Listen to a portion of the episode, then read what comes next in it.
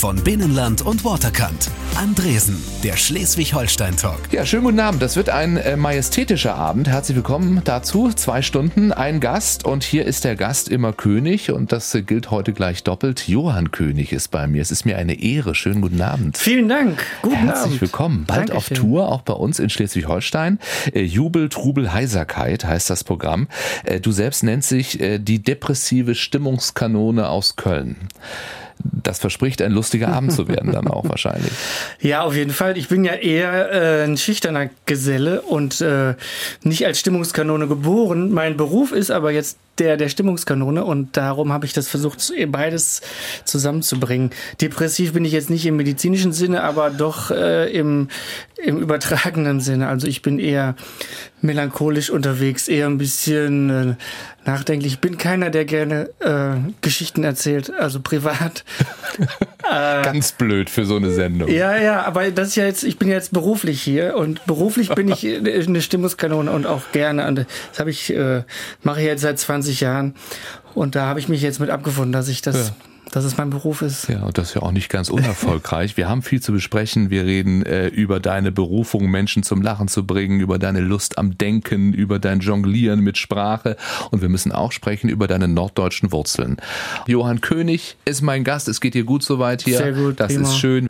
Äh, du bist ein Comedian, von dem ich weiß, von dem ich gehört habe, dass du deine Programme alle selber schreibst. Ja. Das ist ja jetzt nicht gang und gäbe unbedingt bei allen. Warum ist dir das so wichtig? Ja, das ist ja eher unüblich, das stimmt, aber mir ist das nicht wichtig, sondern es geht nicht anders, weil äh, das ist, das wirkt überhaupt nicht. Es wirkt unglaubwürdig und aufgesagt und äh, es also eher aus der Not heraus. Ja. Wenn ich einen guten Autoren hätte, würde ich vielleicht sogar einen nehmen, aber so ist es natürlich auch ähm, viel billiger. Ich muss dich jetzt Schicksal. trotzdem bitten, etwas vorzulesen, was du nicht selbst geschrieben hast. Das ist kein perfekter Autor, Ja. er ist sehr billig, weil ich hab's geschrieben.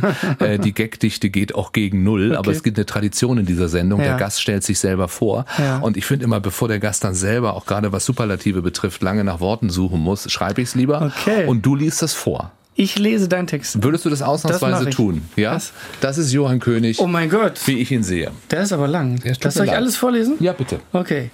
Gut, mein Name heißt Johann König, so stelle ich mich auf der Bühne oder vor der Kamera gerne vor. Für meine Arbeit ist das wichtig und richtig, ansonsten aber natürlich doppelt falsch. Korrekt wäre, ich heiße Johannes Köhn. Dieser Name steht in meiner Geburtsurkunde, die vor ungefähr 47 Jahren in Soest in Nordrhein-Westfalen ausgestellt wurde. Da bin ich als Kind echter Norddeutscher aufgewachsen. Mein Vater stammte aus Glückstadt in Schleswig-Holstein, meine Mutter aus Norddeich in Niedersachsen. In Hamburg haben sich beide kennengelernt. Vielleicht liegt mir Nord die norddeutsche Zurückhaltung im Blut. Ich bin jedenfalls bis heute keine rheinische frohe Natur, auch wenn ich inzwischen die Karnevalslieder meiner Wahlheimat Köln alle mitsingen kann. Nur weil ich lachen lasse, muss ich ja nicht ständig selbst lauthals lachen. Mir reicht Schmunzeln als Ausdruck überschäumender Heiterkeit. Menschen zum Lachen zu bringen, das verstehe ich als sehr ernstzunehmenden Auftrag an mich. Der hat mich eher überraschend erreicht. Und zwar, als ich nach einem erbitterten Kampf mit meiner Schüchternheit und mehreren alkoholischen Getränken, aus denen ich Mut saugte, auf eine Kneipenbühne trat, um ganz ernst ein Gedicht vorzutragen. Viele im Raum fanden das sehr komisch. Danach, ich war 26 Jahre alt, wusste ich, ich muss das machen. Auch wenn ich ganz sicher ein guter Lehrer wäre, habe ich anschließend die Bühne dem Klassenzimmer vorgezogen. Sehr gut, sehr gut. Meine Ausbildung zum Kinderkrankenpfleger und das Pädagogikstudium habe ich gemacht, weil ich Kinder mag und gerne mit ihnen arbeiten wollte. Deshalb liebe ich es auch, äh, deshalb liebe ich auch meinen Nebenjob als Hausmann und Papa von drei Kindern. Sie liefern mir immer wieder Stoff für Bühnennummern, Geschichten und ganze Bücher. Für meine Familie trete ich gern kürzer. Die halbe Woche bin ich bei ihr, die andere Hälfte auf den Bühnen des Landes. Maximal 80 Auftritte sind es im Jahr. Wie lange ich das noch mache? Solange Menschen kommen, mich sehen wollen und lachen. Kein Witz. Das ist aber schön. Das hast du geschrieben. Vielen Dank. Cool. Ja, da ist vieles äh, wahr dran. Du bist Johannes Köhn. Ich bin als Johannes Köhn geboren. Ja, und warum Johann König? Also was äh, macht Johannes Köhn zum noch nicht erfolgreichen Comedian? Also Johannes Köhn äh, habe ich, äh, le den lege ich immer ab, wenn ich auf die Bühne gehe, weil äh, Johannes Köhn ist ja, das ist ja, da bin ich ja privat und ich bin privat nicht komisch. Und wenn ich auf eine Bühne gehe, dann kippt ein kleiner Schalter, ein kleiner Schalter legt sich um und ich wollte nie mit meinem Privatnamen auf die Bühne, ich, weil ich mich immer äh, weil ich mich jetzt nicht direkt als Kunstfigur gesehen habe, wie zum Beispiel Paul Panzer, aber auch nicht als Privatperson wie Mario Barth, der auch, glaube ich, nicht viel anders ist privat als auf der Bühne. Bei mir ist was ganz Entscheidendes anders und darum wollte ich den Namen ein bisschen ändern. Und ich habe, wenn man das äh, sich anguckt, bei Johannes das Es weggenommen und habe bei Köhn ein Ich drangehängt. Es gibt ja Es, Ich und Über-Ich. Und ich habe also das Es weggenommen und das ich dran gehängt. Das hat also auch eine freudsche Bedeutung. Ja. Ähm, also nicht nur ein Buchstaben-Nullsummenspiel, sondern da ist tatsächlich was dahinter. Ja, ja. also die Wahrheit ist, ist auch eine andere ein bisschen. Äh, also den erst, zum ersten Mal habe ich diesen Namen benutzt. Ähm, da waren wir in Lippstadt in der Ausbildung zum Kinderkrankenpfleger. Da waren wir in so einer schlimmen Kaschemme und da wurden so Spiele gemacht. Da musste man, äh, da war so ein großer Haufen Mehl, da war ein Ring drin und man musste irgendwie so lange ins Mehl pusten, bis man den Ring gesehen hat und den mit dem Mund rausholen. Das war so ein ganz, ganz, ganz schlimmer Laden und da musste sich vorher mit Zetteln anmelden. Und das war mir so peinlich, dass ich auf gar keinen Fall meinen echten Namen auf den Zettel schreiben wollte, auf den Anmeldungszettel. Und da habe ich Johann König drauf geschrieben. Und ich bin damals gelost worden und der Kneipenbesitzer sagte, so, jetzt muss hier Johann König pusten. Und alle dachten, hä, wer ist das denn? Und äh, da habe ich den Namen tatsächlich zum ersten Mal benutzt, aber ich bin, ich, ich, ähm, ich wollte immer äh, einen anderen Namen haben. Das war ganz klar. Das hätte auch ein anderer sein können. Eine weitere Erklärung war noch, dass Johann in alten Filmen auf der der Butler ist oder der, der Portier oder der Fahrer oder der Knecht, die hießen oft Johann. Und ich dachte, wenn der mit Nachnamen König heißt, ist es auch irgendwie ein schöner Kontrast. Auf jeden Fall ähm, bin ich für alle, die mich jetzt so seit 20 Jahren kennenlerne, bin ich Johann. Ja, und alle, die mich vorher kennengelernt haben, die nennen mich Johannes. Und jetzt weiß ich immer, wenn ich jemand, ich war jetzt wieder in Soest, dann rief jemand Johannes. Und ich denke, was, was, weil es immer seltener wird, dass mich ja. Leute mit Johannes ansprechen. Aber in Soest ist es natürlich dann durchaus häufiger und dann weiß ich immer, wie lange ich die Leute schon kenne. Äh, wir sprechen über deinen Werdegang. Du hast Soest eben schon erwähnt. Ja. Das ist der Ort deiner Kindheit. Ja. Ähm, erstmal, wenn man jetzt wieder nach Verbindung zu Schleswig-Holstein sucht, es ist ein Ort mit Dehnungsehe. Da ja. haben wir auch zwei, mit Itzehoe und mit Bad Oldesloe. Deswegen wissen wir, dass Ach, es nicht Söst heißt. Es heißt gar nicht Itzehoe. Nein, wusstest du das etwa nicht? Doch, na klar. Äh, trotzdem haben wir einen Bildungsauftrag hier beim NDR. Was müssen wir im Norden über Soest wissen? So, es war größer als Köln, äh, ganz früher. Und mein Vater ist ja Archivar gewesen, hat Geschichte studiert, hat mich, hat mir so viel erzählt über Soest. Ich habe das meiste vergessen, aber Soest hat eine, also, also eine mittelalterliche Stadt und hat eine riesige Stadtmauer noch, ein Stadttor. Und ist, also ich fühle mich immer sehr geborgen, auch durch diese dicken Mauern. Das ist grüne, grün Sandstein, grün Sandsteinmauern. Und es gibt sehr viele, ich habe ja so ist auch geheiratet in dem ganz alten Rathaus und es äh, gibt sehr viele geschichtsträchtige Orte und äh, und es ist aber auch ein bisschen muffig dadurch. Nein, aber ich habe, Soest hat 45.000 Einwohner und so als Kind braucht man ja nicht mehr. Das war genau richtig. Absolut, ja. Ich wollte nicht in eine größere Stadt. Das war, ich bin immer nach Dortmund zum Fußball gefahren. Das waren 45 Minuten. Ja. Aber das, ähm, war eine sehr schöne Kindheit. Wir werden über deinen Vater noch ein bisschen mehr erfahren heute ja. Abend auch. Aber jetzt hast du schon gesagt, er war Stadtarchivar dort ja. in Soest. Äh, wenn der Vater sowas macht, da ist ja, weiß ich nicht, Neugier und Abwehr gleichermaßen irgendwie programmiert. Ja, es war viel Abwehr und trotzdem habe ich Geschichte LK gemacht als Kompromiss, äh, um ihm zu zeigen, ähm, naja, er, damit er mir auch helfen kann.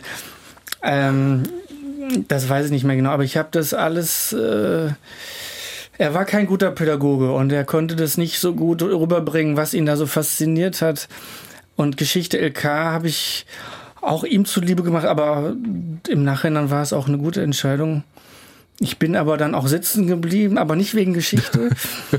ähm, aber ich hätte niemals irgendwas in diese Richtung äh, machen wollen. Das hat mich eigentlich so richtig nie interessiert. Ähm, ich habe allerdings schon archivarisches Blut auch, weil ich zum Beispiel gerne Listen führe und Dinge dokumentiere und auch den allerersten Auftritt irgendwie schon in der Liste habe. Und also es gibt, gibt so ein Büchlein oder ist es eine Excel-Tabelle? Excel ja, ich habe da jeden, wird jeder reingeschrieben. Jeder einzelne Auftritt meines Lebens ist da mit Datum mit Bewertungen und Stadt auch? und einer Bewertung äh, eingetragen. Und das ist, das habe ich auch, glaube ich, ja, das ist halt mein, mein Auftrittsarchiv so ein bisschen. Und für meine Agentur ist das ganz hilfreich zu gucken, wo war ich schon, wie viele Leute waren da, wie war die Stimmung, ob ich da ja. wieder hin will und so. Das steht da alles drin. So steht auch drin in der, in so der Liste. Ja, das heißt, drin, du kommst auch nach Hause, trittst dort auf. Wie ist das ja, dann, da wieder da zu sein? Nicht schön. Nee, warum? Nee, also in Köln und in Soest, da wo mich viele Leute kennen, da sind die Auftritte oft nicht so so doll, äh, weil ich auch angespannter bin vielleicht und weil da sitzen oft 100, 150 Leute, die ich kenne und in so sitzen dann die alten Schulfreunde, die ich immer geärgert habe und die mich gehänselt haben und die mich auch so kennen, wie, ja. wie ich früher war. Aber das kriegst du nicht raus. Also ja auch mit einer anderen, einem ganz anderen Selbstbewusstsein. Du sagst ja selbst, du bist ein schüchterner Mensch, aber ja. jetzt hast du ja auch die, die Macht der Bühne dann da. Also ich bin, ich erkläre mir das halt so, warum manchmal ist die Stimmung da auch gut, aber oft, oft bin ich nachher nicht so richtig zufrieden. Ich kann das aber auch gar nicht genau erklären, ob es jetzt daran liegt oder nicht, aber äh, das sind oft die anstrengendsten Auftritte, weil auch die, ist die Gästeliste so hoch und immer ruft um kurz vor acht noch mein Bruder an und sagt, äh, hier fehlen zwei Karten. kann ich auch noch kommen. Und ähm, ja. Ja, und dann sitzt meine Mutter da und äh, beim allerersten Auftritt in Soest, da hat sie mir noch gesagt, es war für sie wie der Gang zum Schafott, hat sie gesagt. Für weil, sie? Ja, weil sie wusste nicht genau, was ich da mache. Sie wusste nicht, ob sie das lustig finde. Sie wusste aber, ihre ganzen Freundinnen gehen da auch hin. Und sie hat einfach Angst, dass ich sie auch blamiere. Oder? Und weil sie auch diesen Humor nicht so, ich weiß nicht, ob sie das findet, das immer lustig irgendwo, aber so, ich weiß nicht, ob sie es so richtig versteht. Äh, oder oft fragt sie sich auch, warum die Leute jetzt lachen. Also das ist ja auch ein, ein Humor, ja. den nicht jeder, wo nicht jeder was mit anfangen kann. Aber danach konnte sie erhobenen Hauptes rausgehen und sie erzählt jetzt jedem, guck mal, also große Plakate hängen bei uns in der Garage in Soos und immer wenn hier einer reinkommt, äh, sagt, hier, das ist mein Sohn und äh, die ist super stolz und so und äh, mein Vater hat das ja auch noch mitgekriegt, aber mein Vater äh, wollte immer, dass ich Lehrer werde um als Verbeamteter einfach eine Sicherheit zu haben. Und ja. er hat das richtig alles nicht verstanden. Hast du Ulrike nochmal wieder gesehen? Wir kommen zu der Musik, die du dir ausgesucht hast. Oh Gott! Ja, nämlich oh Element Gott. of Crime und Weißes Papier. Und das hat was mit einer Ulrike aus Soest zu tun. Ja, ich war mit Ulrike zusammen meine erste große Liebe und dann habe ich in Lippstadt Ausbildung gemacht zum Kinderkrankenpfleger und wir hatten also eine Fernbeziehung Soest-Lippstadt, das sind 30 Kilometer. Das haben wir uns nicht mehr so oft gesehen und irgendwann gab es dann die Trennung und dann dann kam weißes Papier von Element of Crime raus und ich habe in meinem kleinen Polo dieses Lied ständig gehört und habe immer geweint, bis ich dann doch ins Schwesternwohnheim gegangen bin. Äh, ich habe viel geweint zu diesem Lied und ich muss dabei immer wieder an Ulrike denken. Sie wohnt jetzt in Hamburg. Johann, wie wichtig ist dir Herkunft und Bodenhaftung? Ein König aus der Mittelschicht hat eine Zeitung mal über dich geschrieben. Hm. Nimmst du das an, so eine Schlagzeile? Sagst du, okay, das trifft es aus ganz gut? Aus der Mittelschicht? Ja, der König aus der Mittelschicht. Ja, ich habe das nie gelesen, aber das ist, habe ich jetzt kein Problem mit. Also ich, wir wohnen ja in einem Reihenhaus mitten in Nippes. Wir sind äh, umgeben von Menschen aus der Mittelschicht also ich habe auch nie vorgehabt, ähm, ich habe neulich mal äh, einen Kollegen besucht, der in so einer riesigen Villa wohnt mit einem eigenen Tennisplatz in in, hier im Hahnwald in ja, Köln. Und ein Kollege. Einen Kollegen, ein ja. Kollege, ja. Ein Kollegen. Ja, das wohl war. Ähm, und ähm, da habe ich mit dem Tennis gespielt und da habe ich gedacht, das ähm, ist auch schick, aber das würde ich nie machen, weil ich ziehe so ungern um. äh, der Name der Sendung Andresen, der Schleswig-Holstein-Talk, äh, ist äh, Programm. Es geht um Schleswig-Holstein und äh, ich muss gestehen, es ist manchmal so, du möchtest einen Gast einladen, denkst, boah, mit dem willst du unbedingt mal reden.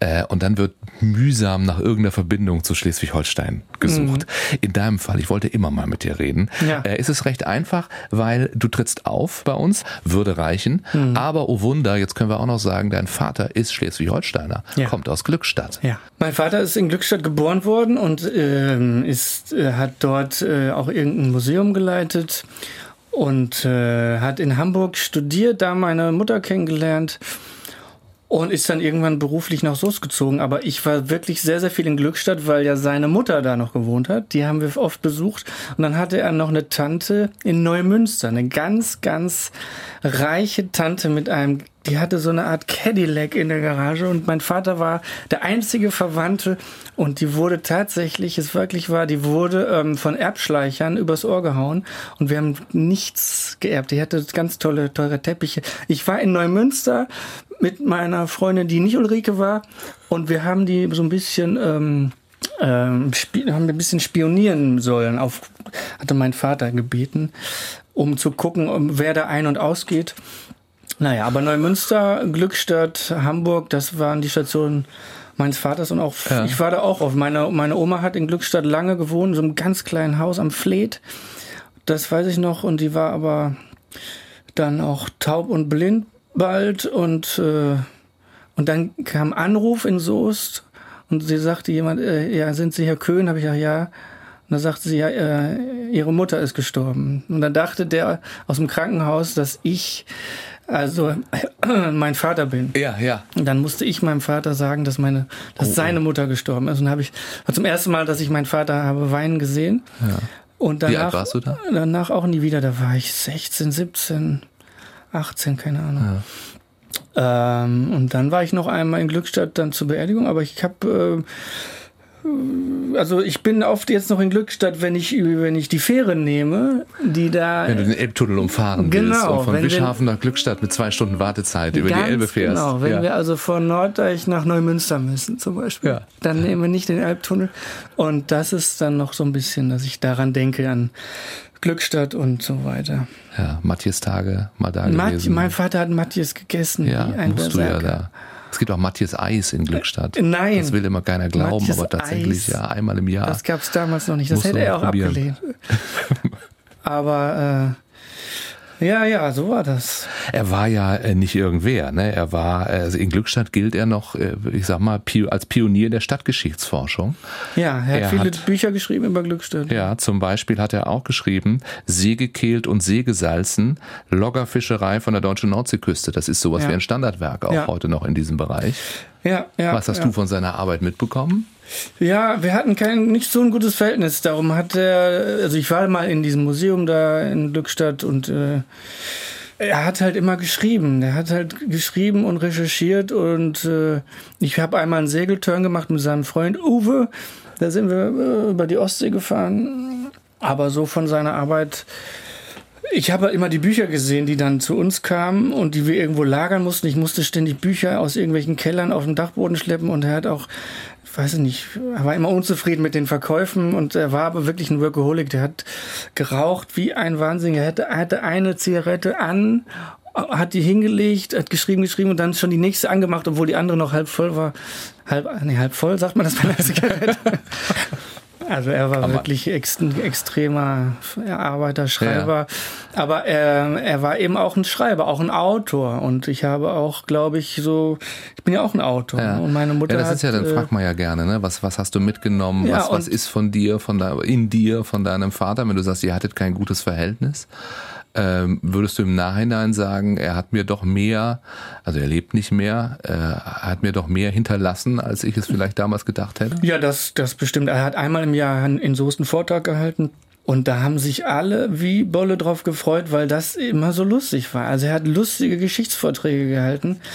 Und ähm, diesen Humor habe ich bestimmt von ihm, wobei wir miteinander nicht äh, viel Humor ausgetauscht haben, sage ich mal. Aber ähm, äh, klar, im Nachhinein weiß man das vielleicht eher, dass man noch was von ihm hat, aber Ich weiß noch, ich habe zum ersten Mal den Deutschen Comedy-Preis gewonnen 2001 und dann rief meine Mutter an und sagte, oh, ich bin so stolz, mein Gott, wie konnte das passieren? Ist das toll, Deutscher Comedy-Preis. Damals habe ich, weiß nicht, ob ich da noch studiert habe, aber es war auch für mich eine große Überraschung. Und dann sagte meine Mutter so, ich gebe dir jetzt mal den Vater. Und dann ging der Vater ans Telefon und sagte, ja, äh, ich habe das ja auch gehört, ich denke, ich äh, bin auch sowas wie stolz. das war so das größte Kompliment, was er rausdrücken konnte. Er, es war halt, äh, er hatte wirklich eine ziemlich harte Kindheit. Ist, der hat erzählt von seinem, von irgendeinem, wo er arbeiten musste als Kind schon und da lag auf je, in jedem Zimmer, auf jedem Schrank ein Rohrstock. Und so äh, ist er aufgewachsen und das, äh, da ist viel auch in ihm kaputt gegangen. Aber ja. er, mich hat er jetzt nie geschlagen, aber das war, da konnte man das so ein bisschen erklären. Aber die Liebe zur deutschen Sprache, das Schreiben, Spaß am Formulieren und auch Spaß daran, dass die Leute lachen, das habe ich auch im Nachhinein erst gemerkt, dass er da so auch in Soest so beliebt war und für seinen Humor geschätzt wurde. Ja. Ein Abend mit dem lustigsten Mann Deutschlands. Das ist mein Gast heute, Johann König. Also lustigster Mann Deutschlands, das hat, das hat äh, Charlotte Roach mal über dich gesagt. Ja. Ein großer Blumenstrauß. Ja, ja. Wie gehst du mit sowas um? Wie gehst du mit Lob überhaupt um? Also sie hat ähm, dafür, ich glaube, 100 Mark bekommen damals. Und ähm, nee, das, das sollte irgendwie aufs Buch obendrauf, glaube ich. Nee, sie fand mich immer lustig. Ich finde sie auch lustig. Ähm, ja, mit Lob kann ich gut umgehen. Wobei ich äh, das auch jetzt, äh, also ich bin auch, wenn mich Leute so ansprechen und sagen, boah, du bist für mich der Lustigste oder oh Gott, können wir ein Foto machen, oh Gott, ich zitter und sowas gibt's ja tatsächlich, ja. Man glaubt das nicht. Ich bin, ich bin im Grunde ein Kleinkünstler, ich bin ja kein Popstar oder so.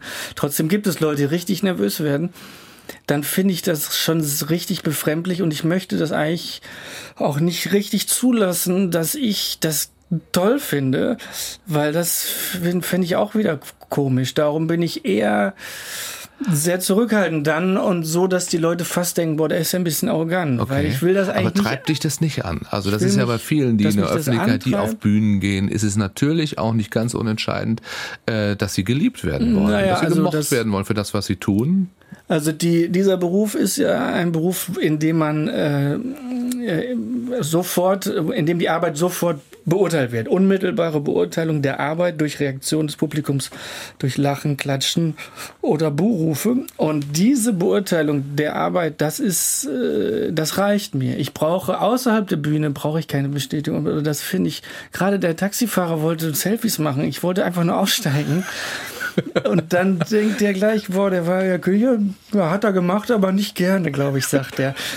Aber ja. ich finde, wenn ich von der Bühne aufpassen. gehe. Jetzt fährt er hier durch Köln ja, und sagt, das ist aber vielleicht ein arroganter Fatzke. Das, das Sowas wird einem ja dann auch immer gerne mal erzählt als Gast. Ja, oft so erzählen die mir, ja, ich habe schon Jürgen Becker gefahren, der war nett und so was sagen die.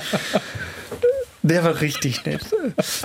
Nein, aber ich, ich, bin, ich finde, wenn ich von der Bühne gehe, dann bin ich noch in der Halle, dann schreibe ich Autogramme und so. Und wenn ich dann aber auch im Hotel bin oder sonst so, dann bin ich eigentlich nicht mehr so bereit, mhm. für alles dazustehen und, und, und so. Und wenn ja. Die, ja. Ist ja auch schwierig. Also das ja, ist, aber das ist natürlich ja. dann, es gibt natürlich Leute, die das besser können als ich.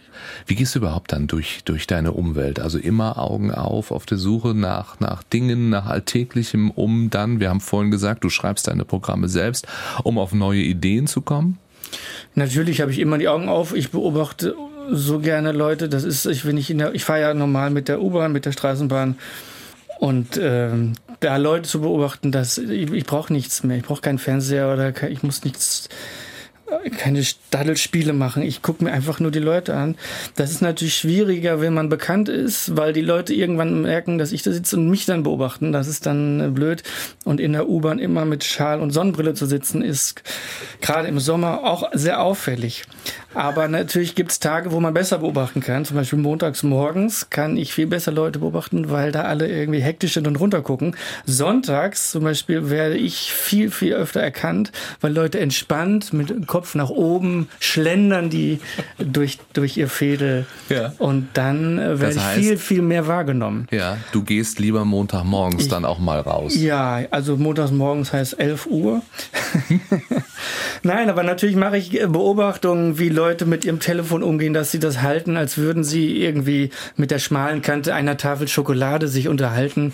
Sowas fällt mir auf und das wird dann eingebaut. Ich, äh, das ist aber ja bei jedem so, der auf der Bühne steht, der selber schreibt. Wir sind alle Beobachter. Das ist eigentlich der Vorberuf vor dem Schreiben, muss man beobachten. Man kann nicht nur zu Hause sitzen und ein Bühnenprogramm schreiben. Ähm, ob ich das jetzt früher auch schon gemacht habe, weiß ich gar nicht. Oder ob das erst durch die Bühne kam. So, wenn du zu Hause bist, beobachtest du natürlich auch. Also Privates spielt ja durchaus eine Rolle in deinem Programm. Ja. Äh, was sagt deine Frau dazu? Also, dass sie sich auch immer wieder in Szenen aus dem Familienleben wiederfindet. Ist da, oder dass es vielleicht auch mal, oder sag ich mal so, es ist ja auch eine bestimmte Art von Öffentlichkeit dann.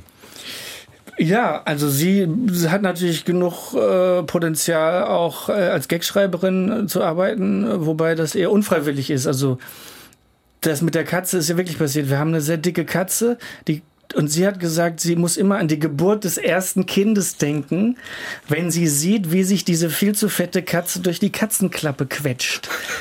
Das hat sie wirklich gesagt und fand den und hat danach weiter äh, die Spülmaschine ausgeräumt, so als wäre das ein ganz normaler Satz.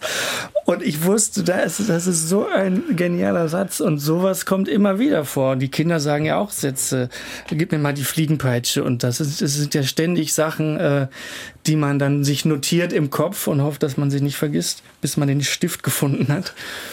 Ähm, ich habe dieses Buch geschrieben über den Familienalltag und das fand sie nicht so lustig. Da hat sie gesagt, also ich habe ihr die ersten 50 Seiten zum Lesen gegeben und habe gesagt, kann ich das veröffentlichen? Da kommen dann nochmal 100 Seiten und sie hat sehr gelacht und fand das aber auch ein bisschen komisch und hat sich versucht auch zu wappnen, weil sie hat gedacht, sie wird angesprochen. Ist das bei euch wirklich so lustig? Äh, Frau König, Mensch, äh, das muss ja lustig sein bei Ihnen zu Hause. Das ist aber gar nicht so passiert in dem Maße, aber sie hat bei diesem Buch zum ersten Mal das Gefühl gekriegt, sie wird auch mit in die Öffentlichkeit gezogen. Ja. Ja, es geht nicht anders. Man muss auch Privates verwursten, sonst hätte man, glaube ich, zu wenig Material. Ja. Aber es ist auch immer so ein bisschen heikel. Und deine Frau hat ihren Frieden damit gemacht. Ich hoffe, offenbar. wenn die Kinder ja. in die Pubertät kommen, ich hoffe, dass ich die dann äh, nicht so mit integriere, weil das ja dann auch. Ich kann dir aus eigener Erfahrung sagen, gerade in der Pubertät ja, wirst du ganz viel neuen Stoff finden. Wahrscheinlich schon, aber dann denke ich, dann werden die gehänselt von Kammer Schulkameraden. Ja, das ist dann das Problem, das stimmt. Äh, lass uns äh, deiner Frau ein Liedchen singen. Also wir beide jetzt nicht, ja. sondern Reinhard May hast du dir ausgesucht. Oh ja, ja ein wunder wunderschöner Song, äh, den Reinhard May seiner Frau widmet, aber du auch wahrscheinlich. Also ich habe diesen Song oft gehört, so wenn ich abends von der Tour kam, nach zu Hause saß, alleine in der Küche, alles schon Frühstück, Frühstückstisch schon gedeckt, alles schlafen und dann äh, wollte ich noch mal so ein bisschen Nähe, wenn ich dann, also wenn ich dann den Song gehört habe, kamen mir oft wirklich die Tränen, weil der Reinhard May eben meine Frau beschreibt. In so vielen Dingen, dass sie also, sie scheut nicht die, äh, wie geht's in dem Lied? Ah, weiß ich jetzt nicht, aber sie, sie sagt einfach genau, was, was sie denkt, ohne sich darum zu kümmern, dass das nicht gut ankommt. Und so ist sie ist sehr ähnlich seiner Frau. Andresen, der Schleswig-Holstein-Talk. Nur auf NDR1 Welle Nord. Heute ein Mann, der studierter Sportlehrer ist, wobei ich habe ja schon gelernt, fast studierter Sportlehrer. Oder Johann König ist mein Gast. Wir Hallo. kennen ihn als Comedian. Also du könntest als Lehrer, wenn du wolltest, oder müsstest du noch irgendeinen Abschluss äh, machen? Ich habe das Sportstudium beendet, also das Hauptstudium habe ich beendet. Ich hätte alle Scheine gehabt, um mich fürs erste Staatsexamen anzumelden. Das Pädagogikstudium habe ich aber nicht beendet. Ja, wir reden gleich nochmal, ob du ein guter Lehrer geworden wärst. Okay. Äh, einige oder viele eigentlich auch ähm, sagen über Johann König, der ist ein bisschen wie Heinz Erhardt. Das wirst du schon öfter gehört haben wahrscheinlich. Deine Liebe zur deutschen Sprache, ähm, auch, auch die Art des Humors. Bist du Fan von ihm? Ist das ein Vorbild? Also ich habe irgendwann, als ich so, weiß nicht, zwei Jahre aufgetreten bin, eine Platte bekommen von einem Live-Auftritt von Heinz Erhardt. Und da habe ich gemerkt, dass er mich im Grunde in den 50er Jahren schon kopiert hat. Der hat damals die Dinge gemacht, die ich auch mache, obwohl ich das gar nicht wusste. Ich kannte nur diese Filme von ihm, aber nicht die Live-Auftritte. Aber dass er sich eben selber unterbricht, dass er äh, ohne Pointe was lässt, stehen lässt, dass er äh, Gedichte schreibt, dass er ein bisschen verwirrt ist, das passt natürlich auch zu dem, wie ich am Anfang war. Mittlerweile bin ich nicht mehr so verwirrt und so schusselig, aber das war am Anfang äh, auch ein Kompliment und ich bin auch eingeladen worden in die große Heinz-Erhardt-Show der ARD und durfte da ein Gedicht vortragen. Das war schon cool, auch da die die äh, Angehörigen kennenzulernen und so. Und, äh Johann, du lebst mit Frau und drei Kindern in Köln-Nippes. Das mhm. hast du ja auch schon erklärt, wie es da so zugeht in deinem Stadtteil. Äh, du hast aber auch ein Häuschen in Waldnähe, also einen Platz im Grünen. Ja, wir haben Warum? ein kleines Fachwerkhaus direkt im Wald. Ähm, weil die Kinder natürlich die Natur brauchen. Die Kinder sind in der Stadt äh, nicht gut aufgehoben. Nur Beton, Lärm, Schmutz, also schlechte Luft, Lärm. Ich habe da viel gebaut, ein großes Baumhaus, eine Seilrutsche, eine riesige Schaukel, ein, äh, was war das noch? Ähm, naja, ein riesen Fußballplatz und so habe ich da gebaut. Ja. Und da feiern wir alle Kindergeburtstage und sind am Wochenende immer da. Darum wollen wir auch nicht, dass die Kinder irgendeinen Verein haben, wo sie am Wochenende Spiele haben, weil wir wollen immer nur im Wald sein am Wochenende. Und die, es gibt ja Städter, die machen Waldbaden und sowas, ja. Und man weiß ja, das beruhigt, das senkt den Blutdruck, das ähm, macht einfach auch glücklich, im Wald rumzulaufen. Und wir merken, dass das die Kinder, wir haben gestern, wir waren, äh, nee, aber jetzt am Wochenende waren wir da und dann haben die eine Lebendfalle aufgestellt für Mäuse und eine Maus ist dann gestorben und dann haben sie aufgeschnitten und reingeguckt und das ähm, finde ich einfach schön, wenn die Kinder auch. Äh, also ich glaube, dass der, dass der eine auch Pathologe wird, äh, der Sohn. Der hat auch das mit Fröschen schon gemacht. Er zeigt also ja schon Talente. Immer mit Toten, aber äh, ich zum Beispiel kenne mich in, mit Pilzen aus. Jedes Jahr probiere ich einen neuen Pilz aus. Ja, den du ich gehst selber, Pilze sammeln auch, ne? Ich, geh, ich bin oft ja. in den Pilzen, die Kinder sind da auch dabei. Wir haben jetzt Pfifferlinge schon gefunden. Das Und das tust du völlig angstfrei? Also das wäre also ja, ja, meine die Notfallnummer steht groß an der Wand und äh, ich muss mir, ich muss diesen Pilz halt öfter finden und mir so sicher sein beim Bestimmen und noch mal ein Video gucken, noch mal in die Bücher gucken und dann wird der probiert. Dann kommt er in die Pfanne. Und jedes Jahr Erst kommt dann. ein neuer Pilz dazu. Und dieses Jahr habe ich noch keinen. Ich bin mal gespannt. ich habe extra mal das, das äh, Pilzlexikon noch mal konsultiert vor diesem heutigen Abend, ja. äh, um mal zu gucken, wie gut du dich auskennst. Der Flockenstiegelige Hexenröhrling. Richtig, du kennst den. Ja. Essbar den, oder nicht? Den, der sieht, glaube ich, ziemlich unessbar aus, äh, ist aber essbar, aber ich habe ihn noch nicht gegessen. Okay. Kannst du aber. Es ist ein sehr guter Speisepilz, ja. wächst im Nadel- und Laubwald, genau, also sicher bei dir um die Ecke. Ja. ja. Und äh, wenn du ihn anschneidest, läuft er blau an. Ja, ja, ja. Das darf dich nicht irritieren. Der du kannst ihn. Ja. Die krause Glucke. Die krause Glucke ist auch essbar. Richtig. Ähm, Habe ich aber auch noch nicht gesehen. Aber die sieht auch nicht lecker aus. Düsterne Rotfußröhrling. Äh, Röhrlinge kann man eigentlich alle essen, aber den, wie heißt der? Der düsterne Rotfußröhrling. Den kann man bestimmt essen, aber ich würde ihn Du sollst nur äh, Exemplare mit festem Fleisch sammeln. Ja. Machst du äh, via Fingerprobe, kannst du das laut Lexikon bestimmen. Und vielleicht noch der Stachelbeertäubling. Da hört man es ja schon am Namen eigentlich. Ja, der schmeckt eher sauer. Ne? Den darfst du gar Stachel. nicht essen. Nee, nee. Den isst du einmal und dann nie wieder, glaube okay, ich. Eher. Ja, ja. ja. Äh, was macht für dich den Reiz aus? Also auch, auch am Pilze sammeln, ja, Pilze am in der Natur sein. Pilze fangen nennst du es? Ich gehe Pilze fangen. Ja.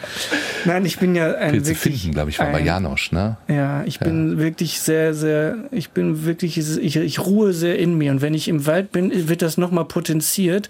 Und wenn man Pilze äh, finden möchte, dann muss man noch achtsamer durch den Wald gehen, weil die sich ja gut tarnen. Und Pilze sind ja überall. Die Frucht des Pilzes ist ja wie das Obst am Baum. Ne? Also aber das Pilzgeflecht ist ja überall unter der Erde. Und wenn dann so ein Obst hochkommt, dann erkennt man das oft nicht. Und ich gehe so langsam durch den Wald jetzt, weil, wie war die Frage? Was dir Pilze finden, Pilze fangen gibt und das in der Natur sein. Also erstmal äh, ist es vegetarisch, wobei Pilze sind ja weder Pflanze noch Tier. Darum ist es auch vielleicht nicht ganz vegetarisch, ich weiß es gar nicht. Ähm, es geht einfach darum, achtsam durch den Wald zu gehen und was zu, äh, zu jagen, also was man dann auch essen kann, wovon man auch satt wird. Ja. Also ich bin ja auch Jäger und Sammler. Pilze, beim Pilze eher Sammler, glaube ich. Du hast noch einen Titel mitgebracht, nämlich, äh, wo habe ich stehen? Jack Johnson heißt er, ne? Sitting, Waiting, Wishing. Ja. Ja, die schöne Surferhymne. Ja. Ich bin ja, ich mache mal nicht nur Stand-up sondern auch Stand-up-Paddling. Oh. Äh, ja, ja. Oh. Das klingt, das sieht ja immer sehr Ist das albern wirklich aus. schön? Ich finde, ja, es Ja, sieht ja. albern aus und ich stelle es mir auch sehr langweilig vor, Ja, ehrlich gesagt. und ähm, ich mache es auch auf dem Meer tatsächlich, auf der Nordsee und da ist es wirklich das beste Ganzkörper-Krafttraining, was man machen kann, weil der ganze Körper, du musst dich im Gleichgewicht halten, alle Muskeln sind angespannt und du musst dann noch irgendwie vorankommen und die Wellen im Auge haben. Und wenn du das eine Woche machst, bist du wirklich äh, ein anderer Mensch, rein äußerlich. Und wenn du es auf dem See machst, dann hat es durchaus was Meditatives, weil dann kann man auch äh, in die Landschaft gucken. Und ähm, man kann ja, wie, wie auch Fahrradfahren, alles mit hundertprozentigem Einsatz machen, sodass du nach fünf Minuten schon total schwitzt. Man kann aber auch wie die meisten auf der Elbe so das sehr lahm machen. Aber man kann eben auch sportlich fahren. Ich fahre sehr sportlich. Und ähm, wenn ich dann mit meinem kleinen süßen Auto und dem Stand-up-Pedalboot im Kofferraum an den Fühlinger See fahre, dann äh, ja, dann muss ich dieses Lied hören.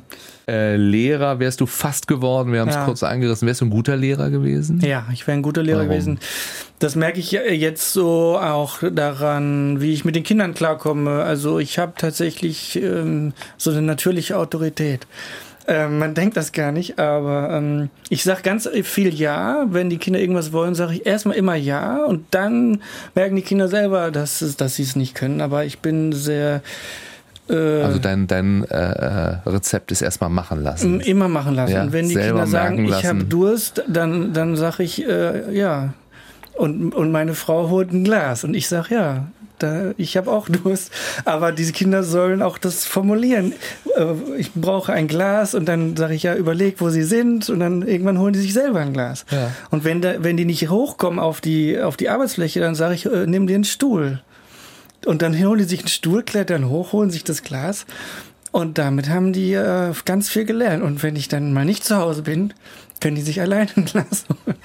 Das ist so mein Ansatz. Aber ich wäre gerne, ich habe ja ähm, tatsächlich ein vier Wochen Blockpraktikum gemacht an der Schwerhörigenschule in Bielefeld. Bei einer schwerhörigen Schule muss man laut und deutlich sprechen. Das sind keine Gehörlosen, sondern nur Kinder mit einem Hörgerät. Und viele haben gedacht, ich bin ja so ein leiser, der eher nuschelt. Und dann haben die gehört, ich muss laut und deutlich sprechen, konnten die sich gar nicht vorstellen. Aber das war wirklich, das war eine kleine Klasse, elf Kinder. Und das war super. Ich habe alle Fächer unterrichtet. Ich habe mit den Theaterstücke eingeübt, Zirkus gemacht, selber Geschichten geschrieben, die sie analysieren sollten. Und äh, wusste da genau, dass ich das gerne machen würde. Jetzt stehe ich ja auch vor Leuten, und äh, habe auch eine Pause und muss die Leute auch bei der Stange halten. Es gibt ja viele Parallelen zum Lehrerberuf. Ähm, aber jetzt ist es schon schöner. Also macht schon mehr Spaß, weil ich musste ja nicht so viel arbeiten. 80 Auftritte im Jahr.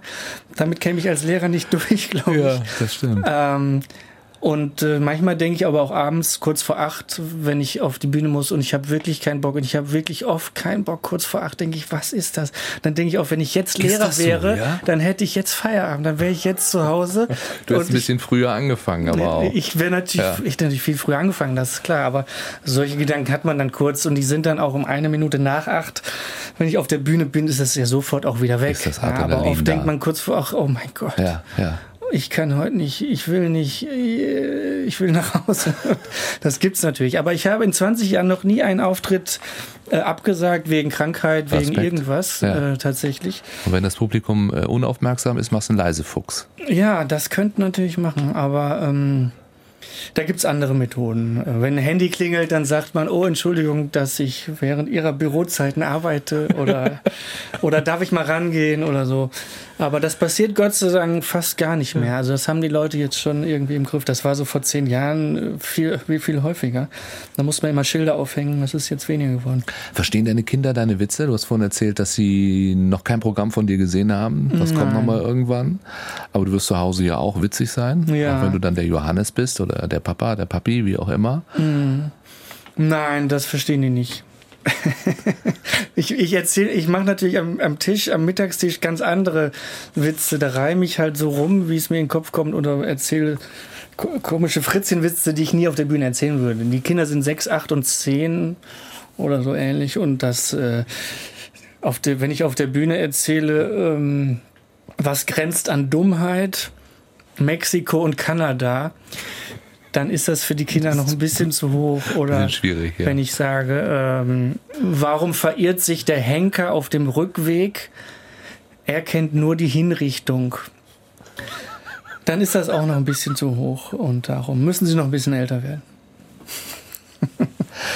Ähm, ich glaube, deine Tochter hat, äh, wenn ich nur wegen Äußerlichkeiten, äh, irgendwann mal gesagt, äh, in dein Haupthaar hättest du einen Kreis hineingeschnitten. Ja, die hat gesagt, Papa, warum hast du eigentlich oben auf dem Kopf ein Loch in deine Haare geschneidet? Ja, geschneidet. Geschneidet, da war die so drei, keine Ahnung. Ja, schon mal über Toupet nachgedacht oder Haartransplantation? Ähm, es gibt nee, äh, ich würde vielleicht mir eine komplette Glatze schneiden lassen, weil wenn ich jetzt mit dem Toupet ankomme, Ja. würde das ja, würden das ja alle. Zeig mal ein Profil. Würden das ja ja, du hast Hinterkopf. Das ist ja das ja- wichtig dafür auch.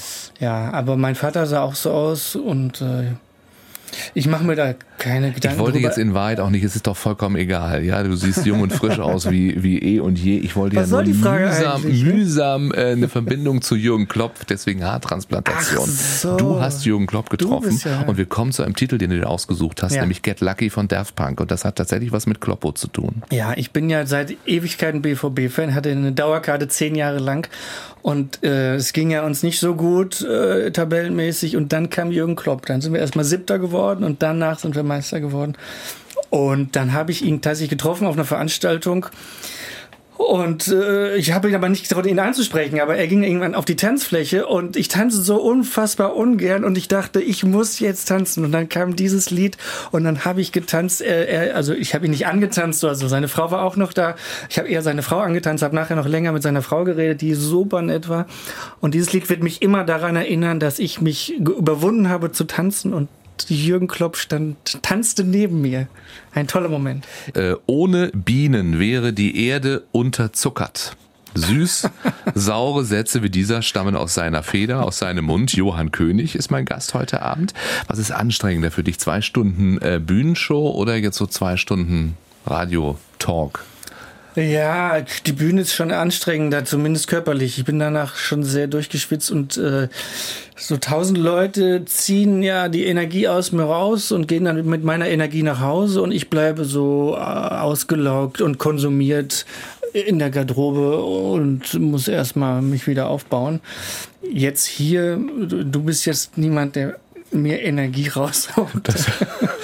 Äh, ich muss natürlich über die Fragen nachdenken oder über die Antworten und das ist jetzt auch nicht meine Lieblingsdisziplin, äh, lange äh, auf Fragen zu antworten. Ähm, Hast es gleich geschafft. aber äh, die Bühne ist immer, immer auch anstrengender, wobei man das auch erst nachher oder auch am nächsten Tag erst merkt.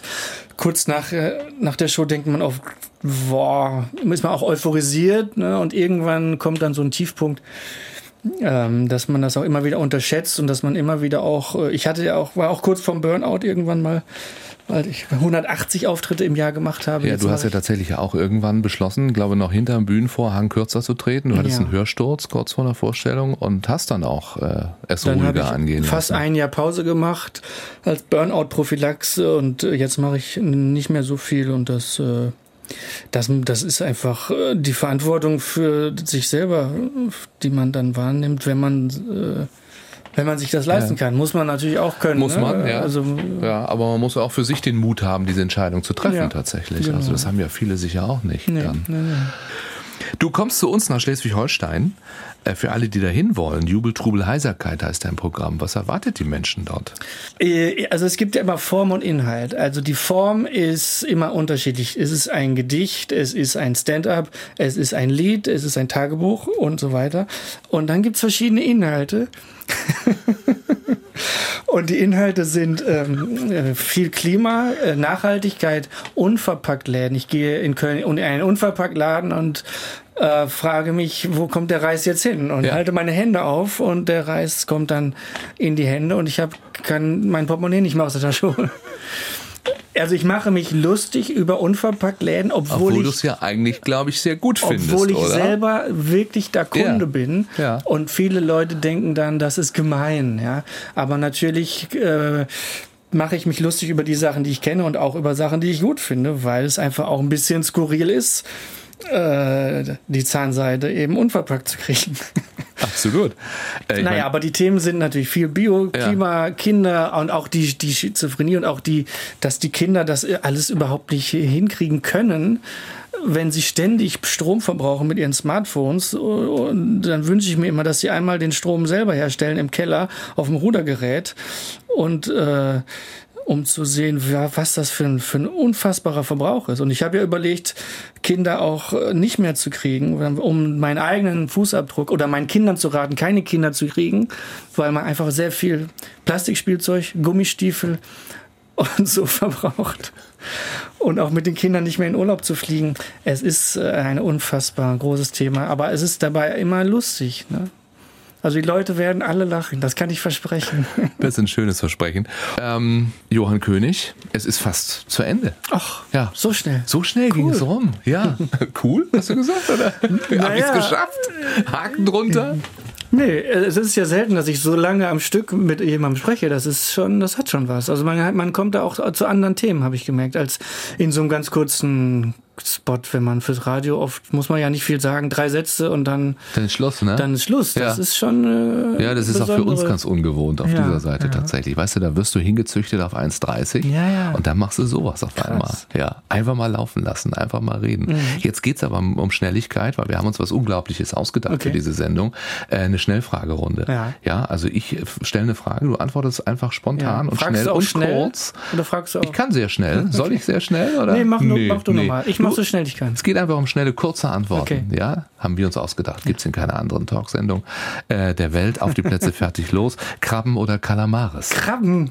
Beim Krabbenpoolen am Panzer drehen und ziehen oder nur ziehen? mit dem Fingernagel Panzer aufdrücken und dann den Schwanz rausdrehen und ohne die Krabbe zu berühren aus dem Kopf rausziehen mit den Zähnen. Da spricht der Experte. Boot oder Berg? Boot. Wenn ich ein Boot steuere, dann? Dann immer Backboard. Wald oder Watt? oh, ganz schwer. Wald oder Watt? Wald oder Watt? Watt? Du darfst, du darfst Wald sagen hier. Beides als, als ist jemand, der, ja, der Wald. Waldbaden zu seinem. Äh, Im Watt gibt es mir zu wenig Pilze. Da gibt es nicht so viel, das ist richtig. Das habe ich immer dabei, seit ich Kinder habe. Ein Taschenmesser. Den Satz höre ich ständig von meiner Frau. Wie sieht das hier wieder aus? Wenn ich gefallen möchte, dann. Dann, äh, wenn ich gefallen möchte, dann ziehe ich mich aus. In 20 Jahren sehe ich mich im Spiegel. Mit diesem Künstler möchte ich mir mal die Bühne teilen.